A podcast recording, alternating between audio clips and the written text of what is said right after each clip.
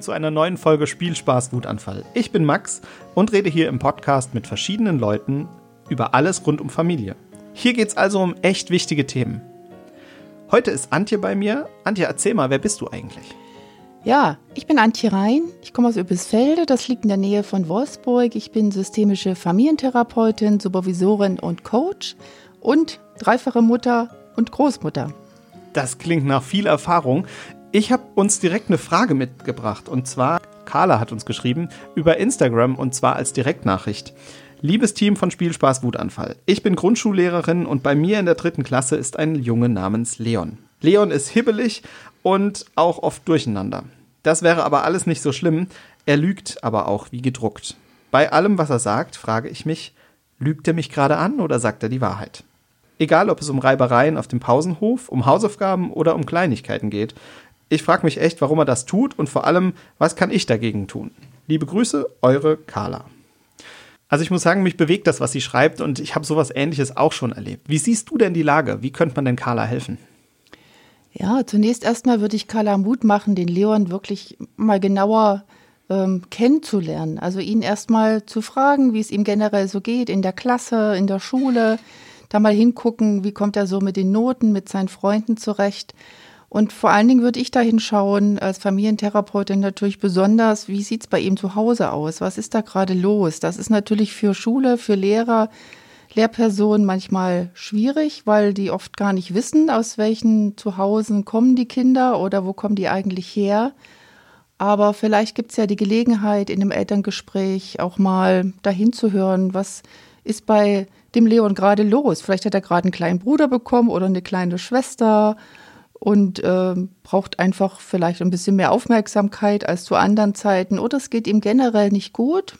Manchmal kann es auch sein, dass es Leistungsdruck gibt, dass Eltern ganz viel erwarten von ihren Kindern, ohne das direkt auszusprechen.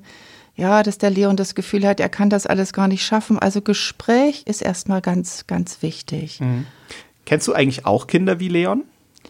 Ja, leider kenne ich ganz viele Kinder wie Leon. Kinder, die in irgendeiner Weise in eine Not geraten sind oder in eine Zwickmühle. Was ist da dann genau passiert? Das kann sein, wie ich schon gesagt habe, dass äh, zu Hause irgendwie manches ein bisschen anders läuft, als das vielleicht für die Kinder hilfreich ist. Oder es kann auch passiert sein, dass Leon Stress gekriegt hat mit seinen Klassenkameraden oder dass die Kinder in Situationen hineingekommen sind, wo sie sich gerade nicht so wohl fühlen. Aus welchen Gründen auch immer. Das wäre dann so spannend, mal herauszufinden. Ich habe mal nachgefragt bei Carla und habe gefragt, was denn so der Elternkontakt ergeben hat, was sie schon probiert hat. Und sie hat unter anderem geschrieben, dass die Eltern sich nicht melden, dass sie zu Gesprächsterminen einfach nicht erscheinen und dass das ein echtes Problem in der Schule sein kann. Das kann tatsächlich ein echtes Problem sein. Ich erlebe Eltern, die haben einen ganz großen Respekt vor der Schule und manchmal auch eine Scheu, weil sie natürlich genau wissen, äh, Schule könnte auch so ein schwieriges Gesprächsfeld sein, wo sie vielleicht Fragen gestellt bekommen zu ihrem Kind. Das wäre trotzdem wichtig, mal herauszufinden, wie, wie läuft es zu Hause. Mhm. Was würdest du ihr da raten als Lehrerin? Wie könnte sie auf die Eltern zugehen? Ich weiß nicht, ob sie die Möglichkeit hat, Hausbesuche zu machen. Das ist selten der Fall, weil die Lehrpersonen oft dann ganz woanders wohnen oder nicht in der, in der äh, Gegend, wo die Kinder wohnen. Mhm. Aber vielleicht ist das eine Gelegenheit. Oder es gibt eine Möglichkeit, einfach mal einen Kennenlerntermin zu vereinbaren, ohne dass man jetzt gleich sagt, äh, ich hätte da mal ein Problem mit Ihnen zu besprechen. Okay. Manchmal gibt es auch die Möglichkeit, einen Brief zu schreiben oder eine E-Mail oder auch über eine SMS. Also wir erreichen unsere Eltern immer sehr gut übers Handy, über eine Chatnachricht oder über solche Dinge. Einfach mal gucken, wie ist ein leichter Kontakt möglich. Und vielleicht weiß Leon auch, wann sind seine Eltern am besten erreichbar. Das ist ja auch manchmal unterschiedlich. Manche Eltern, da sind Papas oder Mamas auch ganz lange auf Arbeit, die haben dann oft gar nicht die Zeit, zum Beispiel mittags um zwei in die Schule zu kommen, wenn die Lehrerin noch da ist. Die brauchen dann vielleicht abends mal ein Gespräch oder so. Mhm. Da würde ich Carla raten, wirklich nicht locker zu lassen, weil es lohnt sich, dem mal nachzugehen, wie es dem Leon gerade geht. Mhm. Was kann sie denn tun in Bezug auf die anderen Kinder? Weil die anderen Kinder finden das natürlich auch schlimm und merken, dass der Leon lügt und sagen das natürlich auch. Und das macht ihn ja auch in einer gewissen Art und Weise zum Außenseiter. Was könnte man denn da mhm. tun? Es könnte gut sein, dass, dass Leon an irgendeiner Stelle ja auch ein Thema hat in der Klasse mit Selbstbewusstsein oder vielleicht fühlt er sich auch irgendwie herausgefordert, eine bestimmte Rolle einzunehmen. Und da ist es immer spannend, mit Kindern mal generell über solche Grundsatzthemen zu sprechen. Was ist eigentlich wichtig im Umgang miteinander? Was, wie wollen wir miteinander in der Klasse sein? Also gibt es vielleicht sowas wie Regeln, die wir uns setzen in der Klasse? Und ich würde niemals das Kind vor der Klasse vorführen. Das ist klar, das versteht sich von selbst, dass das ein No-Go ist. Aber einfach mal so allgemeine Themen in der Klasse ansprechen, auch gucken, fühlen sich alle wohl, geht es allen gut? Gibt es Dinge, die das schwierig machen im Schulalltag und wenn dann solche Sachen von anderen Kindern angesprochen werden, dass jemand sagt, Mensch, Leon, wir finden das blöd, dass du manchmal lügst, mhm. ähm, dann kann Leon vielleicht auch direkt darauf reagieren, aber nicht in so einer Atmosphäre von, ich werde jetzt hier vorgeführt, sondern aha, da ist jemand, der sagt mir, wie es ihm ehrlich geht und findet das nicht schön, weil ja das Vertrauen dann weg ist und einfach das Miteinander in der Klasse dann auch nicht so gut funktioniert, wenn man nicht weiß, ist das jetzt die Wahrheit oder ist das geflunkert? Mhm. Gibt er jetzt nur an oder stimmt das wirklich? Das könnte wichtig sein, dem nachzugehen und das auch nicht auf sich beruhen zu lassen. Du sprichst jetzt Vertrauen an. Vertrauen ist eine ganz große Sache. Ist das denn so, dass Kinder, die Eltern anlügen, einfach kein Vertrauen zu ihren Eltern haben? Das würde ich auf gar keinen Fall so sagen, dass das nur mit dem Vertrauen zu tun hat. Also Kinder sind ja in unterschiedlichen Phasen im Blick auf ihre eigene Entwicklung auch und können, wenn sie ganz klein sind, erstmal noch gar nicht lügen. Ja, die sind einfach in ihrer Welt und das, was sie sagen, das ist das, so wie sie sich fühlen. Also da unterscheiden sie auch noch nicht zwischen richtig und falsch. Und wann können die lügen? Weil mich interessiert das jetzt besonders. Meine Tochter ist jetzt ja ungefähr ein Jahr alt mhm. und äh, ich schaue mal so, was sie da so macht. Im Moment spricht sie noch nicht so viel, aber vielleicht äh, fängt es ja dann bald an. Muss ich dann sofort befürchten, dass sie mich anlügt? Nein, also bis zu vier Jahren sind Kinder erstmal noch gar nicht direkt in der Lage zu lügen. Wie gesagt, weil sie sich selber noch gar nicht so unterscheiden von der Welt. Sie leben in einer Fantasiewelt und das, was sie sagen, ist für sie auch Realität. Also wenn deine Tochter dann irgendwann mit zwei oder drei dir erzählt, dass unter ihrem Bett ein großes Monster liegt, dann ist das für sie wirklich so. Dann nimmt sie okay. das so wahr. Dann ist das auch keine Lüge, sondern in ihrer Welt ist das so. Die Fantasie ist einfach wahnsinnig groß und es kann schon passieren, sie denkt sich etwas aus, vielleicht weil sie auch merkt, das beeindruckt dich als Papa oder du guckst dann vielleicht auch wirklich mal nach, vielleicht machst du ein Spiel draus mit ihr. Das kann alles passieren. Ähm, oder ja, sie ist gerade irgendwie eine Figur aus einem Kinderbuch oder eine Märchenfigur oder was auch immer. Das ist dann, da können wir noch gar nicht von Lügen reden. Erst wenn das Gehirn in der Lage ist, tatsächlich komplex zu denken, und die Vernetzung der Gehirnstrukturen so weit fortgeschritten ist, dass Kinder auch so etwas wie Empathie empfinden können oder auch dieses Aha, das ist richtig, das ist falsch, das entwickelt sich erst so im Alter von vier, vielleicht auch fünf, je nachdem, wie das Kind auch äh, sich entwickelt oder aufgestellt ist. Genau.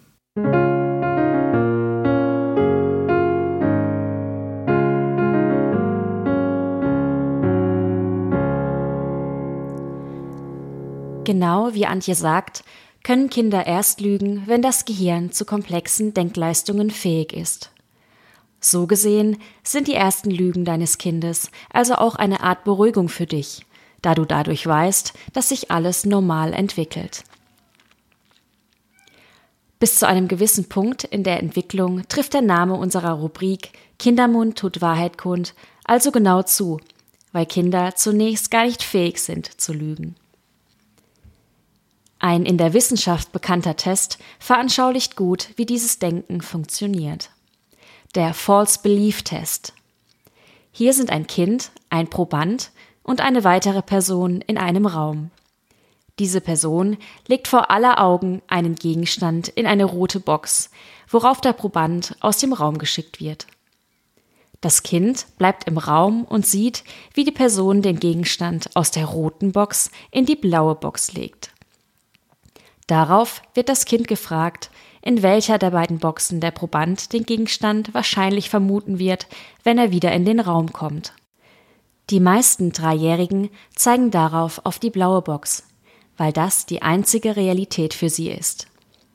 Erst ältere Kinder verstehen, dass der Proband den Gegenstand wahrscheinlich in der roten Box vermutet, da er ihn dort zuletzt gesehen hat. Durch diese Denkleistung sind Kinder in der Lage zu lügen.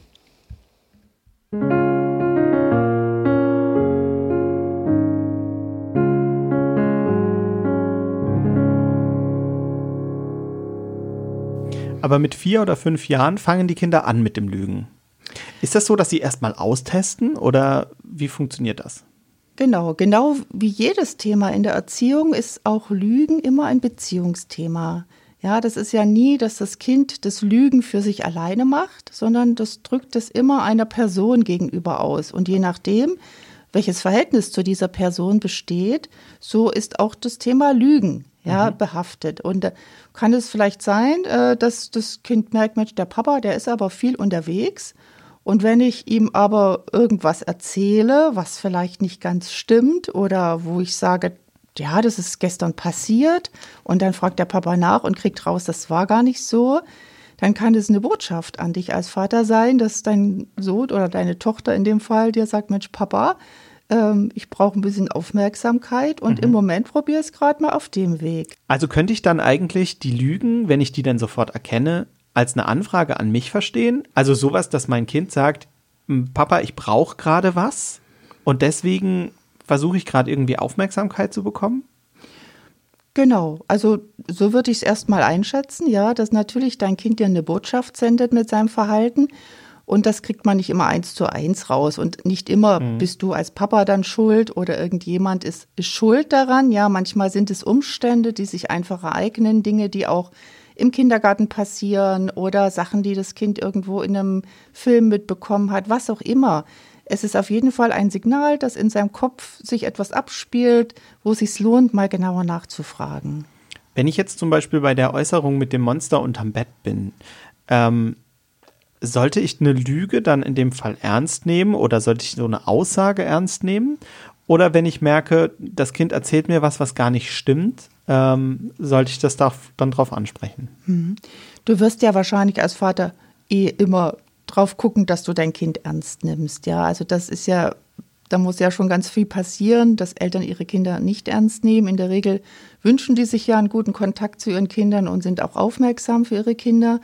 Von daher wirst du wahrscheinlich ins Gespräch gehen mit deiner Tochter und wirst nochmal nachfragen, aha, okay, das Monster unterm Bett, wann ist denn das immer da? Und nur wenn du schläfst oder wenn Papa im Zimmer ist oder Mama oder du wirst erstmal versuchen, äh, das Ganze ins Gespräch zu bringen und je kleiner die Kinder sind, umso schneller fliegt das dann auch auf, weil sie können eben noch nicht so komplex lügen. Ja, mhm. also Lügen ist tatsächlich eine komplexe Gehirnleistung mhm.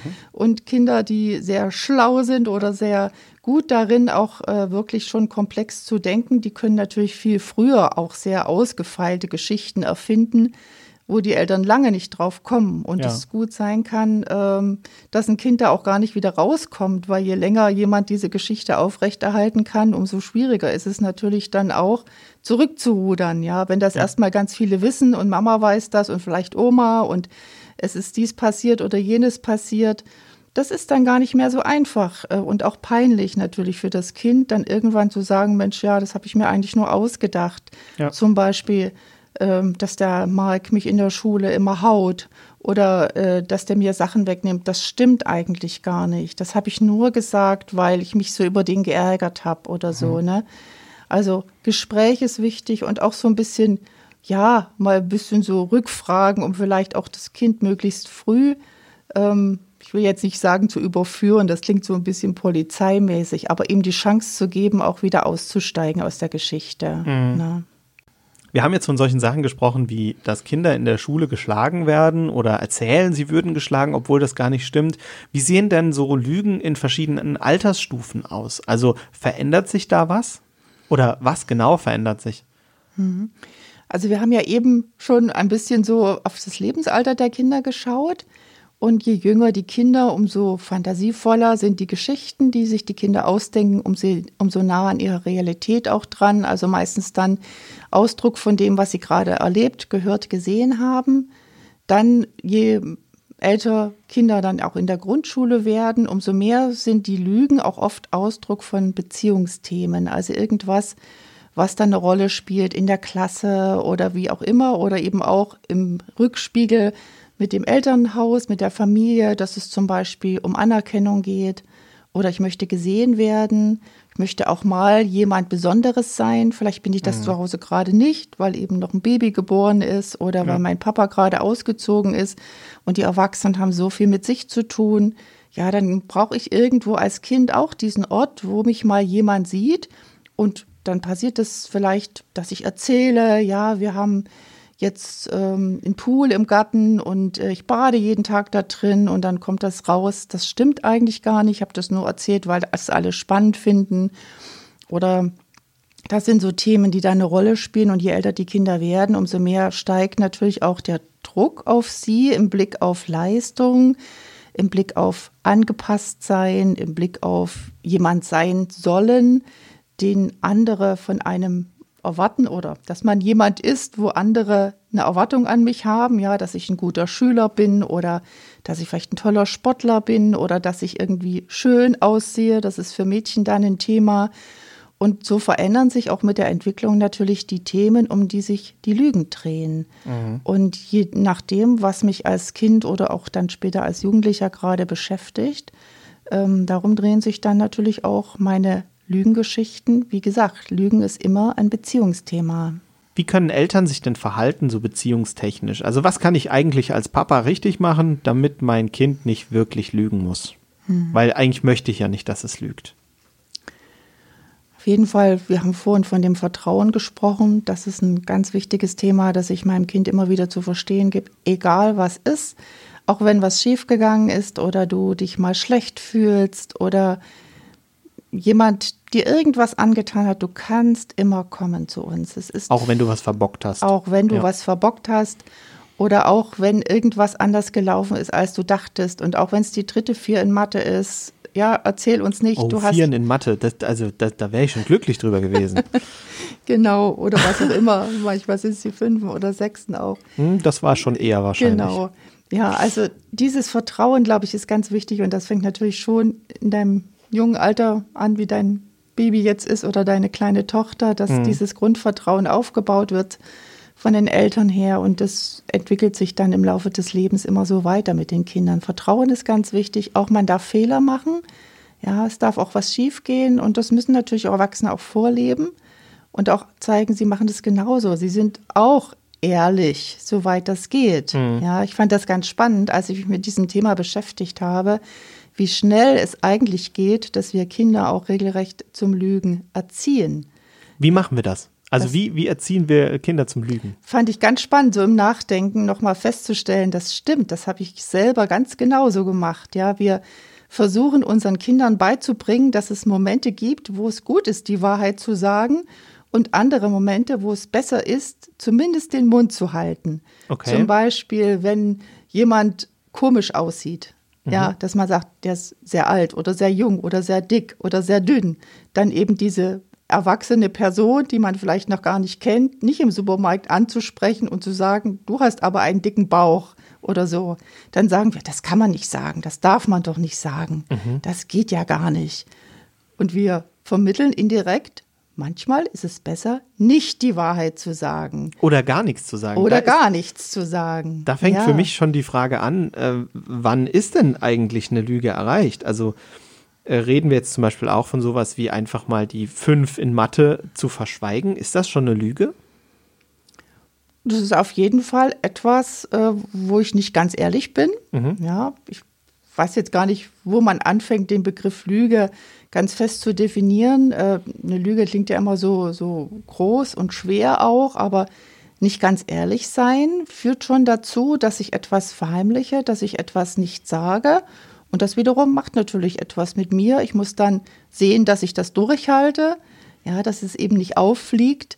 Und äh, da bin ich auch schon wieder sehr beschäftigt dann mit dieser Lüge, also mit diesem Nichtsagen, was gewesen ist. Ich verheimliche etwas, ich habe ein Geheimnis, das ist manchmal okay. Und für Kinder, mhm. je älter sie werden, umso mehr auch okay. Ich denke, das ist auch total wichtig, dass Eltern respektieren, dass Kinder auch Geheimnisse haben dürfen, Die müssen nicht alles wissen, Ja. was Kinder erleben und was ihnen durch den Kopf geht. Ja, Eltern dürfen auch irgendwann Abstand nehmen und sagen, das ist jetzt eure eigene Welt und ähm, dann darf es Kindern auch zugestanden werden, nicht ganz die Wahrheit zu sagen, wenn es um Dinge geht, die vielleicht ihren Freundeskreis betreffen oder so. Ja, wo fängt eine Lüge an? Wo hört sie auf? Was würdest du sagen? Naja, Lügen ist- eigentlich schon ewig ein großes Thema. Wenn ich jetzt in die Bibel gucke, dann sehe ich, dass in den zehn Geboten vom Lügen und vom Töten steht und beides ist verboten. Also einen wahnsinnig guten Ruf hat das Lügen nicht, aber viele Leute haben sich schon damit auseinandergesetzt. Was heißt eigentlich Lüge? Für mich ist glaube ich, so, dass eine gewisse Form von Lügen durchaus in Ordnung ist. Wenn ich jetzt sage, ein Kind, das Alkoholiker als Eltern hat und in der Schule darauf angesprochen wird, sag mal, ist dein Vater Alkoholiker? Und das Kind sagt dann, nee, dann wäre das für mich eine absolut äh, legitime Sache. Und das ist ja schon die Unwahrheit sagen. Also rein faktisch ist es ja so, dass das Kind nicht die Wahrheit erzählt, aber es hat ja auch ein Ziel. Und das Ziel ist letztendlich, jemanden zu schützen, nämlich die eigenen Eltern, vor Beschuss aus der Schule, vor übler Nachrede durch die eigenen Freunde, keine Ahnung. Und für mich ist das dann eine andere Sache.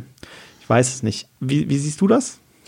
Na, ich habe darüber auch nachgedacht, wie das denn so gekommen ist, dass das mit den Lügen äh, wirklich in den zehn Geboten gelandet ist. Und ich dachte, das ist wirklich wahrscheinlich im Blick auf die, die Gesellschaft, die Kultur, das Volk ja sozusagen, an das das gerichtet ist, auch da ein Vertrauensthema gewesen. Ich habe mir vorgestellt, wenn dieses äh, Gebot nicht in den zehn Geboten wäre, dann wäre komplett das Thema Vertrauen ausgeklammert worden. Ne? Und äh, auch die zehn Gebote sind ja Beziehungsgebote, die helfen uns in guter Beziehung zu sein miteinander.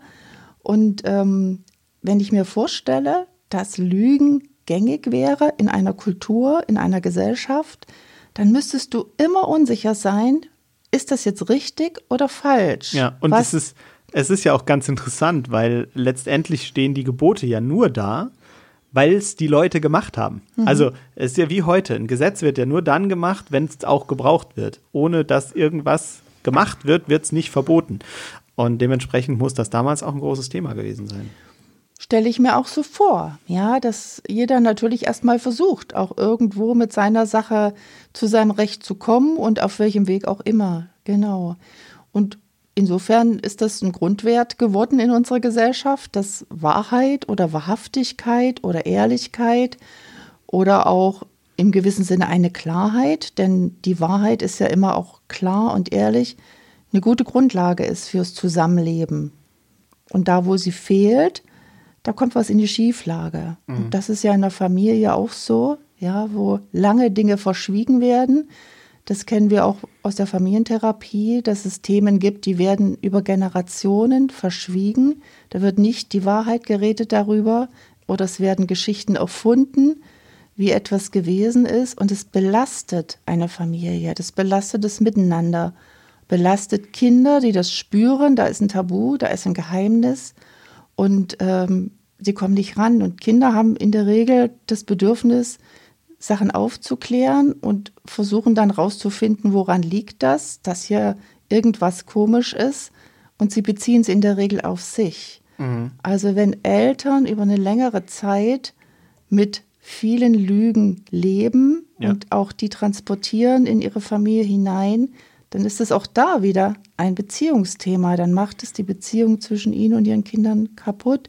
Erzähl mal, was sind das denn für, für Beziehungsthemen, die dann offen da liegen? Weil das wäre jetzt für mich interessant. Also Beziehungsthema ist noch so ein bisschen wenig greifbar, aber reden wir da eher von Trennungen oder von so Sachen wie äh, jemand hintergeht den anderen oder es gibt irgendwie eine Leiche im Keller? Ja, ich meine, wenn wir ehrlich sind, das weißt du und das weiß ich, jede Familie hat ihre Leichen im Keller. Ja. Ja, da gibt's immer Themen, die irgendwie ein bisschen schwierig sind, die ein Tabu sind. Und natürlich gibt es Altersstufen, wo mit Kindern über bestimmte Themen nicht gesprochen wird. Aber es gibt immer wieder auch Kinder, die erzählen, auch wenn sie älter werden oder wenn sie dann in ein bestimmtes Alter kommen, ich habe das gemerkt, da war irgendwas komisch. Zum Beispiel, ich wusste, mir wurde nie gesagt, wer ist eigentlich mein leiblicher Papa. Das ist jetzt so ein ganz großes Thema, Mhm, ne? ja. Oder warum bestimmte Sachen so gewesen sind oder warum die Mama immer einmal im Monat zum Arzt fährt Ja.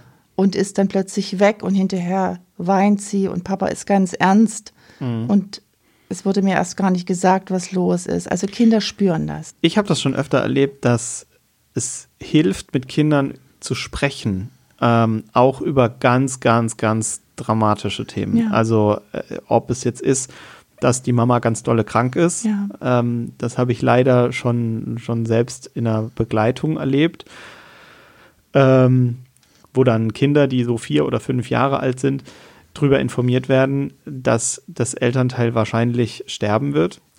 Aber gleichzeitig auch über solche Dinge zu sprechen, wie da passiert was, da ist keine Ahnung, Krieg und wir müssen das besprechen oder Ja, oder Papa hat seine Arbeit verloren, ja, der Genau. ist jetzt zu Hause, wir haben weniger Geld. Das beeinflusst uns alle. Also es gibt ja eine Menge an solchen Themen, Ja. wo Erwachsene erstmal denken, boah, die sind viel zu schwer für Kinder. Wir möchten unsere Kinder schützen vor diesen Themen. Und die Kinder werden trotzdem irgendwie damit konfrontiert. Und wie gesagt, sie spüren die Stimmung, sie spüren, da ist was anders als sonst. Sie Ja. spüren, da ist Mama komisch, Papa komisch und möchten Antworten haben. Ja. Manchmal ist das Lügen auch ein Versuch, äh, die Erwachsenen herauszufordern, ja, auch solche Antworten zu geben. Ich hatte das auch einmal, das war ein sehr, eine sehr verrückte Situation. Da wurde ich aus, ähm, da wurde ich in einem Taufgespräch gebeten, ähm, dass wir die Formulare erst später machen. Und das bedeutet, ich nehme so Sachen wie Namen der Eltern, Geburtsdaten und sowas erst später auf. Und in dem Fall war es so, dass das äh, Kind, das schon im Grundschulalter war, äh, den eigenen Vater nie gesehen hat und nicht den Namen wissen sollte. Und da dachte ich mir dann auch, vielleicht äh, ist das nicht unbedingt so der perfekte Umgang damit. Ja, wir wissen ja, dass diese Dinge immer was nach sich ziehen, ja, und dass das eben oft auch äh, irgendwann im Lebensalter, wenn die Kinder groß sind, ein Riesendrama werden kann, wenn das Kind mitbekommt, boah, die haben ja eigentlich über viele Jahre gar nicht die Wahrheit gesagt oder da gab es irgendetwas, das wurde mir verschwiegen. Sicherlich gibt es immer Gründe für Erwachsene, dass sie auch mal Dinge nicht sagen. Das ist ne, völlig in Ordnung. Ich glaube, das wissen wir alle, dass nicht alle Sachen sofort für die Kinder geeignet sind, aber dass es kindgerechte Wege gibt, mit Kindern über das zu reden, was gerade wichtig ist und auch wenn es ein schweres Thema ist. Ich habe mal irgendwann gelernt, die Kinder sollen nur so viel Antworten bekommen, wie sie auch erfragen. Also wenn das Kind eine Frage stellt und sagt, Mensch, ähm, was ist eigentlich mit Papa los? Der ist jetzt schon den dritten Tag immer mittags zu Hause gewesen, wenn ich von der Arbeit kam, hat er gar keine Arbeit mehr oder was ist mit dem? Dann sagen, ja, Papa ist jetzt zu Hause, Mhm. hat keine Arbeit mehr. Und wenn das Kind weiterfragt, dann weiter antworten. Aber wenn es nicht fragt und mit der Antwort zufrieden ist, dann ist es auch erstmal okay für das Kind. Ja. Ja, also wirklich dem, ich bin immer ein großer Fan davon und das merke ich auch in meiner Arbeit, dass das total hilfreich ist, in Familien auch ein Stück der Weisheit der Kinder zu folgen. Die Kinder geben oft ganz spannenden Weg vor und zeigen uns, wo es lang geht, auch als Erwachsene. Und ich hab, erlebe immer wieder Kinder, die wollen auch manchmal nicht mit uns reden. Die sagen, nö, wenn ihr hier mit uns kommt, äh, in die Familie kommt und mit uns sprechen wollt, wir machen da nicht mit. Und für uns ist das immer ein Signal, die Kinder wünschen sich, dass die Erwachsenen erstmal reden. Ja. Die haben Sachen zu klären. Ja, und dann ist es auch irgendwann kommen die von alleine und sind selber neugierig und bringen auch ihre Themen ins Spiel.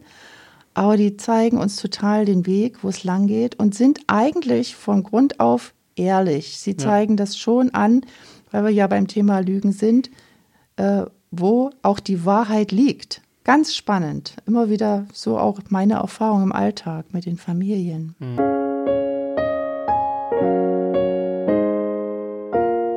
Flie, Fla, Flops.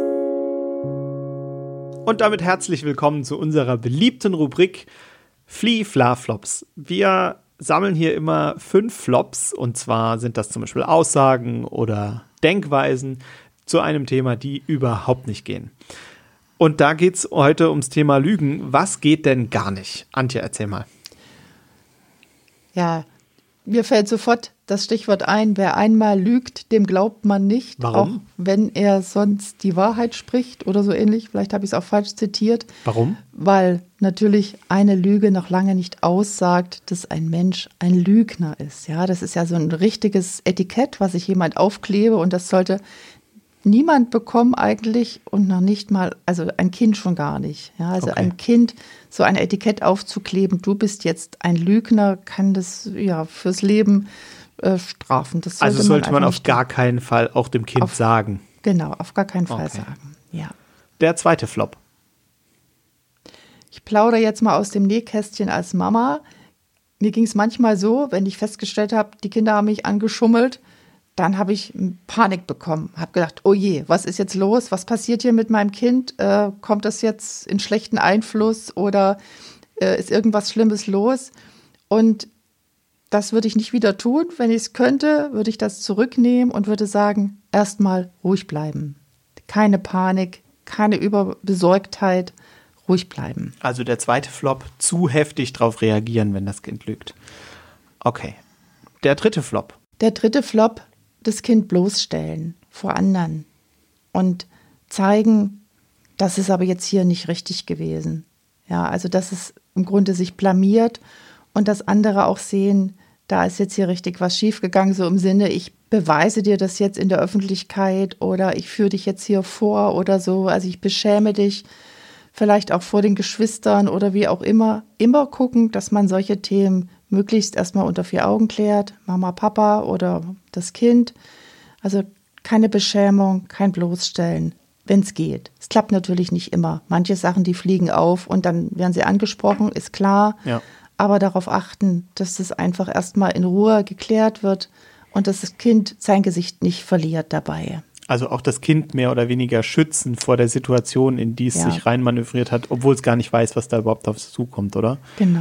Ich genau. denke, die meisten Kinder machen das ja nicht, um irgendwen zu ärgern, sondern da ist es dann mehr oder weniger, äh, sie geraten ins Rutschen und dann haben sie die Situation nicht mehr un- unter Kontrolle, oder? Ganz genau, das ist das, was ich vorhin sagte. Ja, man kann gar nicht mehr aufhören mit der Geschichte, weil sie einmal so lange erzählt worden ist, dass sie jetzt irgendwie ähm, ja einfach fortgesetzt werden muss, sonst würden es alle mitkriegen, dass ich gelogen habe. Ja. Dein vierter Flop. Der vierte Flop wäre, von dem Kind etwas erwarten, was ich selber nicht erfülle. Ich bin vielleicht ähm, anspruchsvoll in dem, was meine Kinder tun sollen und wie sie sich verhalten sollen, wie sie ehrlich sein sollen, was auch immer. Aber ich selber ähm, fahre vielleicht auf die Geburtstagsfeier und soll da um sechs sein und komme vielleicht um halb acht an und sage, ach Mensch, so ein Stau gewesen, ich bin gar nicht durchgekommen und so. Dabei habe ich es einfach verpennt oder bin in der Netflix-Serie hängen geblieben und habe keine Lust gehabt, frühzeitig loszufahren. Ja, ja, also- das kenne ich leider sehr gut. Ich bin ein äh, äh, notorischer zu spätkommer gewesen, bevor ich meinen Kalender gefunden habe. Das äh, war sehr schwierig. Mittlerweile habe ich es halbwegs im Griff, aber ich hatte es tatsächlich auch im letzten Jahr zweimal, dass ich auf die Minute pünktlich zu einer Beerdigung gekommen bin. Und das ist als Pfarrer, naja, nicht so ganz gut. Aber das Schöne ist, die Bestatter sagen immer, dir passiert das fast nie. Es gibt Leute, die machen das immer so. Okay, ja, dann ist ja noch mal gut gegangen. Aber da, geht es ja wirklich darum, ähm, immer mal zu gucken, ja, diese hohe Erwartung, die ich an die Kinder habe, erfülle ich die auch selber. Ja, klar. genau. Also ich kann jetzt von meiner Tochter nicht erwarten, dass sie immer pünktlich um sieben zu Hause ist, wenn ich sage, komm bitte um sieben nach Hause, wenn ich selber ständig zu spät komme, wenn ich sie von der Schule abholen soll. So.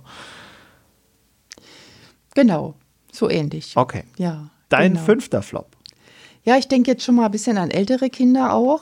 Ja, wenn ich dann tatsächlich in äh, Panik gerate, verheimlichen die Kinder mir etwas, sind sie vielleicht in falsche Kreise geraten oder haben sie irgendwelche Einflüsse, wo ich mir Sorgen machen muss und ähm, ich fange dann an, irgendwo rum zu spionieren. Ja, ich lese vielleicht die Handynachrichten oder gucke irgendwie die Kästen durch äh, im Zimmer, wenn sie nicht da sind oder so.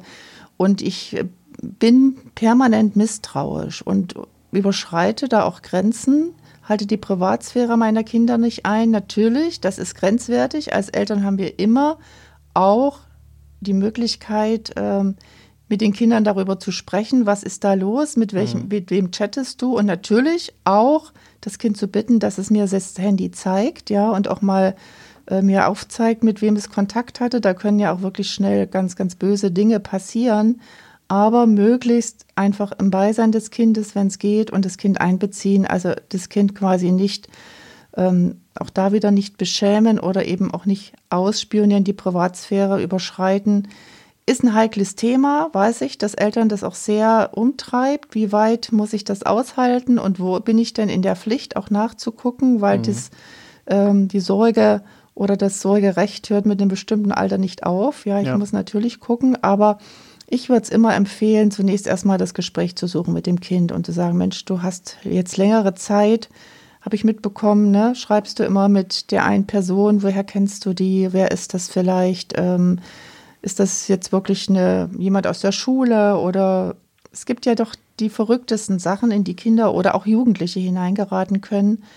Und da auch genau, da ist es wichtig, vertrauensvoll zu reden mit dem Kind. Das klappt auch nicht immer. Also letztendlich aber trotzdem auch wieder Beziehungsarbeit, auch wieder oder? Ein Beziehungsthema, genau. Weil wenn ich mhm. mir jetzt so anhöre, das sind dann irgendwelche Informationen, die man dem Kind lieber selbst entlockt oder lieber mit dem Kind drüber spricht, um es auch einordnen zu können, ja. äh, anstatt zu spionieren und noch mehr Misstrauen zu sehen. Na, gerade bei den digitalen Medien haben Eltern ja heutzutage wirklich auch schlechte Karten, weil sie doch vieles nicht mitbekommen und ähm, oder eben auch manchmal denken, sie müssten sich da raushalten oder ja. so, aber wirklich interessiert bleiben, nachfragen und sich auch von den Kindern was erzählen lassen. Was ist das hier eigentlich? Was ist das für, für ein Ding mit diesem Instagram oder wo bist du angemeldet? In welchem Portal? Was machst du da? Mhm. Dies und jenes auch mal sich erzählen zu lassen und einfach zu signalisieren, ich bin da trotzdem an deiner Seite, auch wenn das eine Welt ist, äh, wo ich nicht direkt einbezogen bin. Und was sollten Eltern tun, wenn die Kinder dann versuchen, sie rauszuhalten und lieber ihr eigenes Ding weiterzufahren? Erstmal beobachten, ja, eine Weile beobachten, auch ein bisschen mitgehen und immer wieder Dinge auch runterbrechen und nicht zu schnell in Panik geraten. Ja, da sind wir bei dem anderen Flop nochmal. Aber natürlich, wenn die Sorge bestehen bleibt und ich habe den Eindruck, mein Kind ist da in irgendwas reingeraten, ähm, gibt sich damit mit Menschen ab oder ist in Online-Spielen, das geht ja ganz schnell, dass da Kontakte entstehen, auch zu Erwachsenen, ja, die dann auch vorgeben, sie sind vielleicht Kinder oder Jugendliche, das ist ja nicht immer ersichtlich. Mhm. Wer sitzt am anderen Ende der Leitung und dann einfach im Gespräch bleiben und das Kind beobachten. Ja, schläft es gut oder ist es irgendwie, verhält sich hektisch oder hat sich verändert im Wesen, in der Gesundheit, was auch immer. Weil Kinder, die lange auch mit so einer Lüge dann leben oder was verheimlichen, signalisieren das meist über ihre Körperlichkeit auch. Das sieht man denen an. Ja, man sagt es manchmal, man sieht es jemandem schon an der Nase an, ob er lügt. Ja. Das ist gar nicht so verkehrt, weil tatsächlich ähm, Lügen macht eben einfach traurig mhm. und macht schlechte Stimmung. Ne? Ja. Wenn man etwas verheimlichen muss, ist das richtig Arbeit und strengt an. Und das merkt man Kindern und Jugendlichen dann an, wenn sie so in ja, in solche Verstrickungen hineingeraten sind und da auch lügen, ne, dass sie etwas vorgeben. Da haben wir ja jetzt eine Dimension angesprochen mit Teenagern, ist ja nochmal was ganz anderes. Mhm, ne? Klar.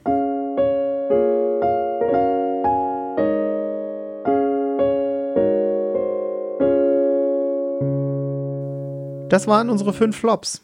Aber es geht natürlich noch ein bisschen weiter. Welche Themen beschäftigen euch denn in der Therapie sehr oft mit Lügen? Also Ihr habt öfter damit zu tun, hast du gesagt. Was ist denn da häufig der Fall? Erzähl doch mal so eine, so eine typische Geschichte. Ja, habe ich vorhin ja schon so angedeutet. Also Lügengeschichten zum Thema Noten. Ja, das mhm. ist wirklich ein absoluter Dauerbrenner, dass zu Hause andere Dinge erzählt werden oder eben auch schon mal Unterschriften gefälscht werden, wenn es dann ganz heiß hergeht. Ja, dass also Kinder tatsächlich richtig Angst haben vor der Strafe oder vor der Konsequenz, die zu Hause folgt. Ja. Zum Beispiel. Oder eben auch das, was eben angesprochen wurde, dass Kinder sich in digitale Welten verstricken, ist auch so ein Dauerbrenner bei Teenagern, dass sie mhm. dann irgendwo landen in Chatrooms oder in Gruppen ähm, und dann eben ja wirklich da in negative Einflüsse hineingeraten oder auch, dass sie vorgeben, irgendwo zu sein, ja, wenn sie dann älter werden und dort nicht sind, einfach vielleicht dann ja woanders gewesen sind oder so. Also, also die klassische Party. Die klassische Party, ganz genau. Auch solche Sachen begegnen uns.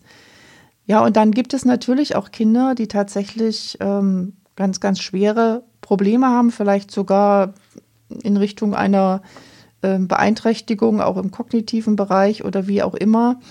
Da ist Lügen dann auch einfach ein, ein Krankheitsanzeichen. Ne? Okay. Also dass tatsächlich dann auch eine psychische Beeinträchtigung dahinter steht. Wir kennen das sogenannte äh, fetale Alkoholsyndrom, dass Kinder dann wirklich auch gar nicht in der Lage sind, die Wahrheit zu sagen, dass also Lüge zu diesem Krankheitsbild dazugehört, dass sie einfach an der Stelle auch wirklich, ja, einfach gar nicht unterscheiden zwischen Wahrheit und dem, was sich nur in ihrem Kopf abspielt. Mhm. Mhm.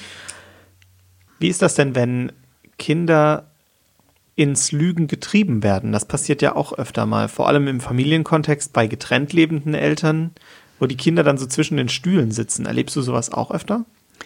Das ist so ein Klassiker, bei dem wir dann tatsächlich oft auch äh, hinzugezogen werden als Familientherapeuten, wo wir dann oft darüber äh, die Aussage treffen, hier ist ein Kind tatsächlich richtig in die Klemme geraten. Ja, da ist ein Kind, was so zwischen den Stühlen sitzt. Das sagt das auch schon so ein bisschen aus. Es darf vielleicht nicht sagen, was Mama über Papa jetzt sagt und es darf eben auch dann nicht sagen, wie es bei Papa zugeht. Ja, der Papa hat vielleicht nicht gekocht, wie er vorgegeben hat, sondern hat eben dann doch wieder die Pommes geholt von Meckes, als der, wenn äh, das Kind den Vater besucht hat. Oder ähm, es gibt Themen auch, wo der Papa verheimlicht, dass es da vielleicht schon eine neue Partnerin gibt, aber sag's bloß nicht Mama. Also, dass quasi Kinder auch zum Lügen angestiftet werden und das macht denen fürchterlich zu schaffen. Und sie drücken mhm. das aus mit einem ganz großen Unwohlsein und Eltern, die da erstmal eine Weile auch in diesem äh, Dschungel da gewesen sind, dass sie sich so verstrickt haben in diese Lügereien, die machen es ihren Kindern unglaublich schwer. Und es ist wirklich so ein Dauerthema, dass Kinder sehr, sehr leiden unter diesen, wir nennen das hochstrittigen äh, Trennungen, wo Eltern einfach nicht in der Lage sind, sich als Erwachsene quasi auszusöhnen und auch gut miteinander weiterzugehen. Ne? Mhm. Fühlt sich das Lügen dann für die Kinder so an, als müssten sie es? Oder ähm, bauen die Eltern den Kindern nur eine Vorlage und die Kinder lügen dann eigenständig darauf? Das ist bestimmt ganz unterschiedlich. Also da gibt es kein Entweder-Oder, sondern das ist sehr verschieden. Also manchmal wird es so sein, dass vielleicht mal gesagt wurde, sagt das aber nicht Mama und mhm. das Kind nimmt das dann auch auf alle anderen Geschichten, ja, die der Papa dann macht, vielleicht wenn der Umgang stattfindet oder ja. wenn das Kind den Vater besucht. Also dass Kinder quasi schon im vorauseilenden Gehorsam sich so verhalten, wie sie denken, dass der Papa das von ihnen erwartet. Mhm. Deshalb ist es wichtig, dass die getrennt lebenden Eltern gut miteinander reden ja, und dass solche Sachen vielleicht auch mal aufgedeckt werden, also dass dann rauskommt, nee, das habe ich ja eigentlich gar nie gesagt. Mhm. Ja, also Kinder verhalten sich immer loyal Eltern gegenüber und wenn sie zwei getrennt lebenden Eltern, die dazu noch im Streit sind, äh, sich loyal gegenüber verhalten wollen, dann sind sie eigentlich völlig verloren, weil das geht gar nicht. Ne? Das Wie kann man denen dann helfen? Ja, man kann ihnen im Grunde nur helfen, indem man die Eltern gemeinsam an den Tisch holt und, und die bittet, dass sie ihre Erwachsenen-Themen klären, damit das Kind aus der Klemme kommt. Mhm. Na, dass das Kind merkt, die Erwachsenen regeln ihre Sachen und äh, ich muss hier nicht mehr irgendwie der Vermittler sein oder irgendwas glätten oder dazu beitragen, dass Mama doch keine schlechte Laune hat, wenn ich äh, vom Besuch von Papa nach Hause komme ja, dass die Kinder versuchen, ihre Eltern quasi zu heilen durch ihr Verhalten. Ähm, das macht sie sehr, sehr unglücklich und ist eine schwere Last für die Kinder. Ja. Damit einhergehend eine Frage. Es gibt so ein Sprichwort. Lügen haben kurze Beine. Haben Lügen kurze Beine in dem Sinn, dass Kinder kurze Beine haben und Kinder mehr lügen? Das ist ein spannender Gedanke, Max, den du da so einbringst. Also ich gehe mal davon aus, dass Kinder eine stärkere Fantasie haben als Erwachsene. Ja, das haben wir uns ja als Erwachsene, ich meine, es gibt auch sehr kreative Erwachsene davon mal ab, aber ja. ich denke schon, dass Kinder einfach eher schon mal schneller im Reich der Fantasie landen und da auch nicht wieder zurückfinden, mhm. weil sie eben, das hat man ja vorhin, ne, je nach Lebensalter, da für sie ist das einfach ein Stück ihrer Realität. Und sie testen natürlich auch die Erwachsenenwelt aus und probieren auch bestimmte Rollen mal aus. Ja, ja. also irgendwo jemand zu sein, der man nicht ist. Also könnte sein, dass Lügen kurze Beine haben, wobei ich das auch eher so interpretiere, dass eben Lügen auch schnell auffliegen. Ja, klar. Dass es sich nicht lohnt. Also von daher der kurze Weg, eigentlich ist es, will ja, glaube ich, dieser Spruch vermitteln, es lohnt sich gar nicht zu lügen. Wobei ich das nicht glaube. Also ich erlebe auch in meiner Erwachsenenwelt, ähm, dass Erwachsene tatsächlich ziemlich gut mit Lügen auch durch, die, das, durch das Leben kommen. Und unsere Gesellschaft zeigt es ja oft genug auch so auf, ne, dass es sich eher lohnt zu lügen, als die Wahrheit zu sagen. Also da gibt es ja namhafte Menschen, amerikanische Präsidenten und sonstige, genau. die sich ihre ganze äh, Politik auf Lügen aufbauen genau. und dementsprechend leider ist es so, dass Lügen ja. äh, den persönlichen Profit oft erhöhen können. Mhm. Aber gut, dann haben wir die Kinder zumindest in ihrer Ära ein bisschen gerettet. Ich denke schon. zu sehr also, das würde ich den Kindern jetzt auch nicht zuschreiben, dass das auf sie gemünzt ist. Ja, nee, ich glaube auch nicht. Genau. Wie war das denn bei deinen eigenen Kindern? Hast du das Thema Lügen als ein großes Thema erlebt und wenn ja, in welchen Kontexten ist dir das begegnet? Ja, wir haben jetzt gerade in den letzten Tagen noch mal so ein bisschen drüber gesprochen, äh, als unsere mittlere Tochter jetzt bei uns zu Besuch war. Ja. Die ist inzwischen auch schon 27, also auch nicht mehr klein. Aber sie hat sich erinnert, dass es immer so, so, so Dauerthemen für sie gab, wo sie mhm. nicht so gerne offen drüber geredet hat. Zum Beispiel, wenn sie bestimmte Sachen in der Schultasche vergessen hat und Vater dann gefragt hat, äh, hast du noch irgendwelches äh, vergammeltes Obst oder so in der Tasche? nö, nö, nö. Aber wenn man dann ins Kinderzimmer kam und äh, die Gerüche aus den Kästen kamen, dann wurde es ganz schnell deutlich, ja, da wurde doch was. Also es waren mehr so kleine Sachen. Und, Genial. Ja, ja. Ähm, es gab auch Situationen, wo wir, wo unsere Kinder uns erst im Nachhinein erzählt haben, dass sie uns da nicht ganz die Wahrheit gesagt haben. Ja, das war für, besser für euch, kriegten wir dann zu hören. Ja, also es äh, kommt manches dann erst Jahre später raus, wie was gewesen ist. Auch das haben wir schon erlebt. Oder eben auch, dass Situationen gab, keine Ahnung, wo dann jemand natürlich sich einen kleinen Vorteil durch irgendwas verschafft hat, wenn man nicht ganz die Wahrheit gesagt hat. Also ähm, Computerspiel eine Stunde, ne, nee, nee, ach, ich habe erst eine halbe Stunde oder so. Also solche Dinge, das, das haben wir ja. schon erlebt, genau. Also das mit den äh, Brotdosen und Dinge vergessen, das kann meine Frau heute noch, also. genau. Na, das, manch einer legt das auch nicht ab. Ich, genau, das ist halt einfach so ein Thema. Ja. Aber das fiel uns irgendwie zuerst ein. Ansonsten, ja, ist uns gar nicht so fürchterlich viel eingefallen, aber es gab sicher immer wieder auch Situationen, wo, wo Fantasie und Wahrheit auch ein bisschen äh, sich vermischt haben. Ganz bestimmt. Jetzt würde ich gerne noch mal auf so ein paar Quick-Tipps raus. Also gibt es irgendwelche kurzen, knappen, knackigen Tipps, die du den Leuten mitgeben kannst? Was kann man gegen äh, Lügen tun? Oder wie gehe ich am besten mit Lügen um? Naja, da hatten wir ja vorhin schon die Flops, da war ja schon einiges dabei, was mhm. quasi nicht zu tun ist. Ja, also was zu tun ist, das hat sie wiederholt sich jetzt auch ein bisschen, ist immer reden, reden, reden.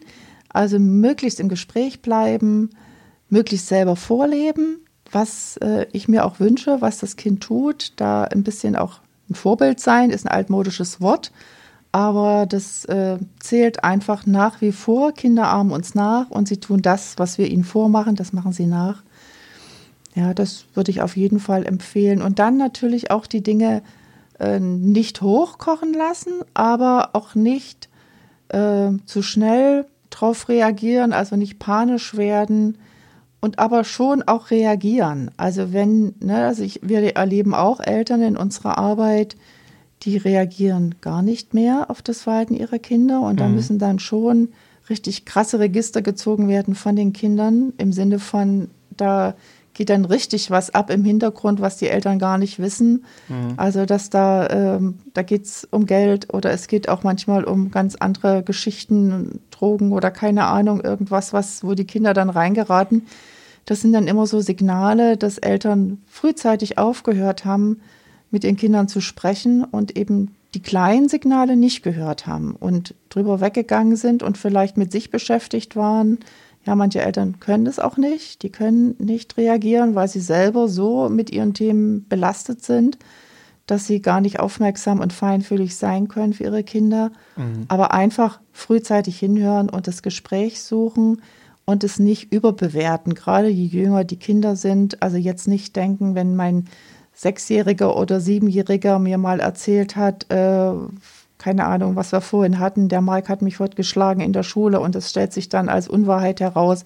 Also da jetzt nicht davon ausgehen, jetzt hat er gleich die Verbrecherkarriere damit begonnen und wird ein notorischer Lügner oder so. Also das nicht überstrapazieren, auch das Thema. Das ist ja immer bei Erziehungssachen auch so ein Punkt, dass äh, ich eher das beobachte oder bemerke oder darauf eingehe, was das Kind Positives tut. Also eher darauf zu reagieren. Mhm.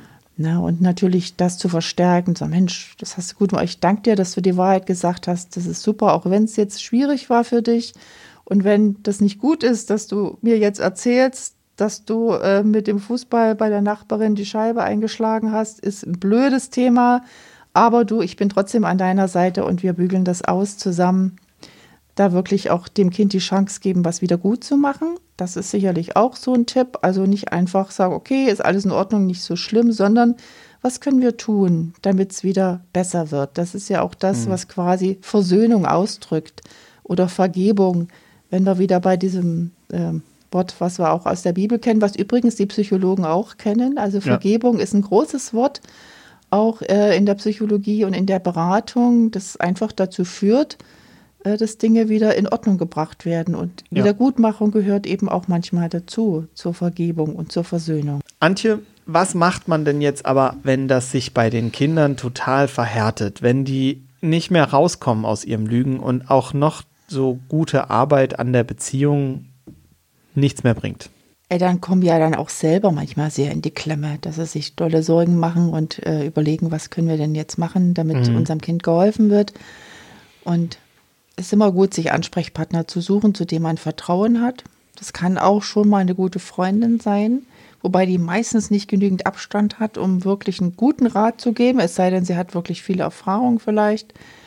Oder ich gehe tatsächlich äh, zur nächsten Erziehungsberatungsstelle in meiner Stadt, ja, und erzähle, oder in meiner Region, muss ja nicht nur in der Stadt sein, erzähle einfach mal jemandem, der vielleicht auch ein Profi ist, äh, von meiner Situation zu Hause. Und dann kommen manchmal so Fragen, die mir dann schon weiterhelfen, wo ich einfach merke, ah, in die Richtung habe ich noch gar nicht gedacht. Oder vielleicht ist dies oder jenes auch äh, gerade in unserer Familie los. Oder ich bekomme einfach eine neue Spur, wenn all das auch nicht hilft. Eine Möglichkeit ist auch immer, Kinder- und Jugendlichen Psychotherapeuten da hinzuzuziehen, einfach mal zu gucken, wen gibt es in meiner Region, aber das würde ich wirklich dann auch erst äh, als letzten Schritt gehen, wenn, wenn ich mir selber absolut sicher bin, dass es meinem Kind wirklich gar nicht gut geht. Also wenn es schon irgendwie anfängt, Symptome zu entwickeln, Bauchschmerzen zu haben oder wieder ins mhm. Bett zu pullern oder sich total zurückzieht. Bei Jugendlichen ist es dann oft so, anfangen zu ritzen oder nichts mehr zu essen oder sehr viel zu essen oder was auch immer, ja dann ist es immer sinnvoll, auch sich professionellen Rat zu holen. Und da muss man einfach schauen, wen gibt es in meiner Region und äh, wo kann ich mich hinwenden. Mhm. Antje, ich komme nochmal zurück zu Leon und seiner Grundschullehrerin. Wenn die jetzt mit den Eltern spricht, dann könnte das ja auch durchaus ein bisschen problematisch werden, weil die Eltern sich dann vielleicht total komisch fühlen, wenn das Kind in der Schule schwierig ist. Was würdest du den Eltern für die eigene Seelenhygiene raten? Also Eltern sind nicht per se Versager generell, wenn ihre Kinder im Außen mal irgendwas falsch machen, sage ich jetzt mal so. Ne? Und, Und das gilt natürlich auch für gilt Lügen. auch für Lügen, ja. genau.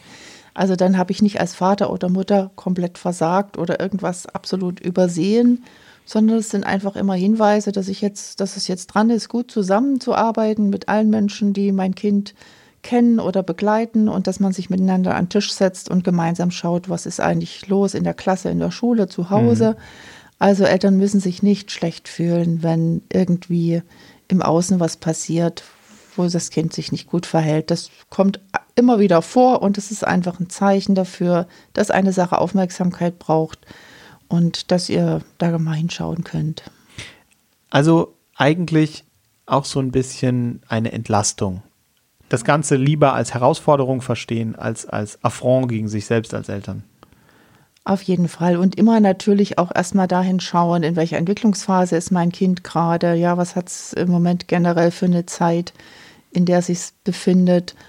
Da ruhig zu bleiben und zu sagen, es gibt solche Zeiten und solche Zeiten auch in der Entwicklung von Kindern. Das geht nicht immer geradlinig. Es gibt Stolpersteine, es gibt Herausforderungen. Kinder müssen so viel lernen in dieser Welt. Mhm. Und das geht eben manchmal auch nicht ohne Blessuren ab. Also, dass auch mal was schief geht oder dass ein Kind sich auch mal verrennt in, in irgendwelche Dinge. Und da braucht es immer Erwachsene, die dann da sind und dem Kind zur Seite stehen. Und es geht manchmal bis ins Erwachsenenalter hinein, dass dieses äh, zur Seite stehen gefragt ist. Mhm. Ich fasse mal zusammen. Also eigentlich reden, reden, reden. Als Eltern auf jeden Fall genau hinschauen und genau hinhören, was mein Kind gerade bewegt. Das richtige Vorleben, an der Beziehung arbeiten und dabei immer liebevoll bleiben. Denn Liebe ist halt immer Arbeit, Arbeit, Arbeit. Hat mal irgendwer gesagt. Falls ihr noch Geschichten habt oder Ideen, wie man mit Lügen bei Kindern gut umgehen könnte, oder falls ihr uns was erzählen wollt, dann schreibt es uns auf jeden Fall über Instagram oder an post.spielspaßwutanfall.de. Wir antworten euch auf jeden Fall und sind schon gespannt auf eure Geschichten. Vielleicht kommt ja irgendwas demnächst auch bei uns vor. Liebe Antje, vielen Dank. Wir haben über ganz viele Familienthemen gesprochen, über Lügen, über meine Mathe-Noten. Wie kamen wir da doch gleich hin? Da muss ich gleich mal nochmal nachhören. Und über alle möglichen Dinge, die vielleicht für andere hilfreich sein könnten. Wenn ihr auch irgendwas habt, worüber wir hier im Podcast mal sprechen sollten, dann schreibt uns an post.spielspaßwutanfall.de oder per WhatsApp an die Nummer 01522 6489791 oder einfach als Direktnachricht bei Instagram oder Facebook. Nähere Infos findet ihr auf jeden Fall auch in den Show Notes. Wir freuen uns auf eure Nachrichten bis zum nächsten Mal bei Spielspaß Wutanfall.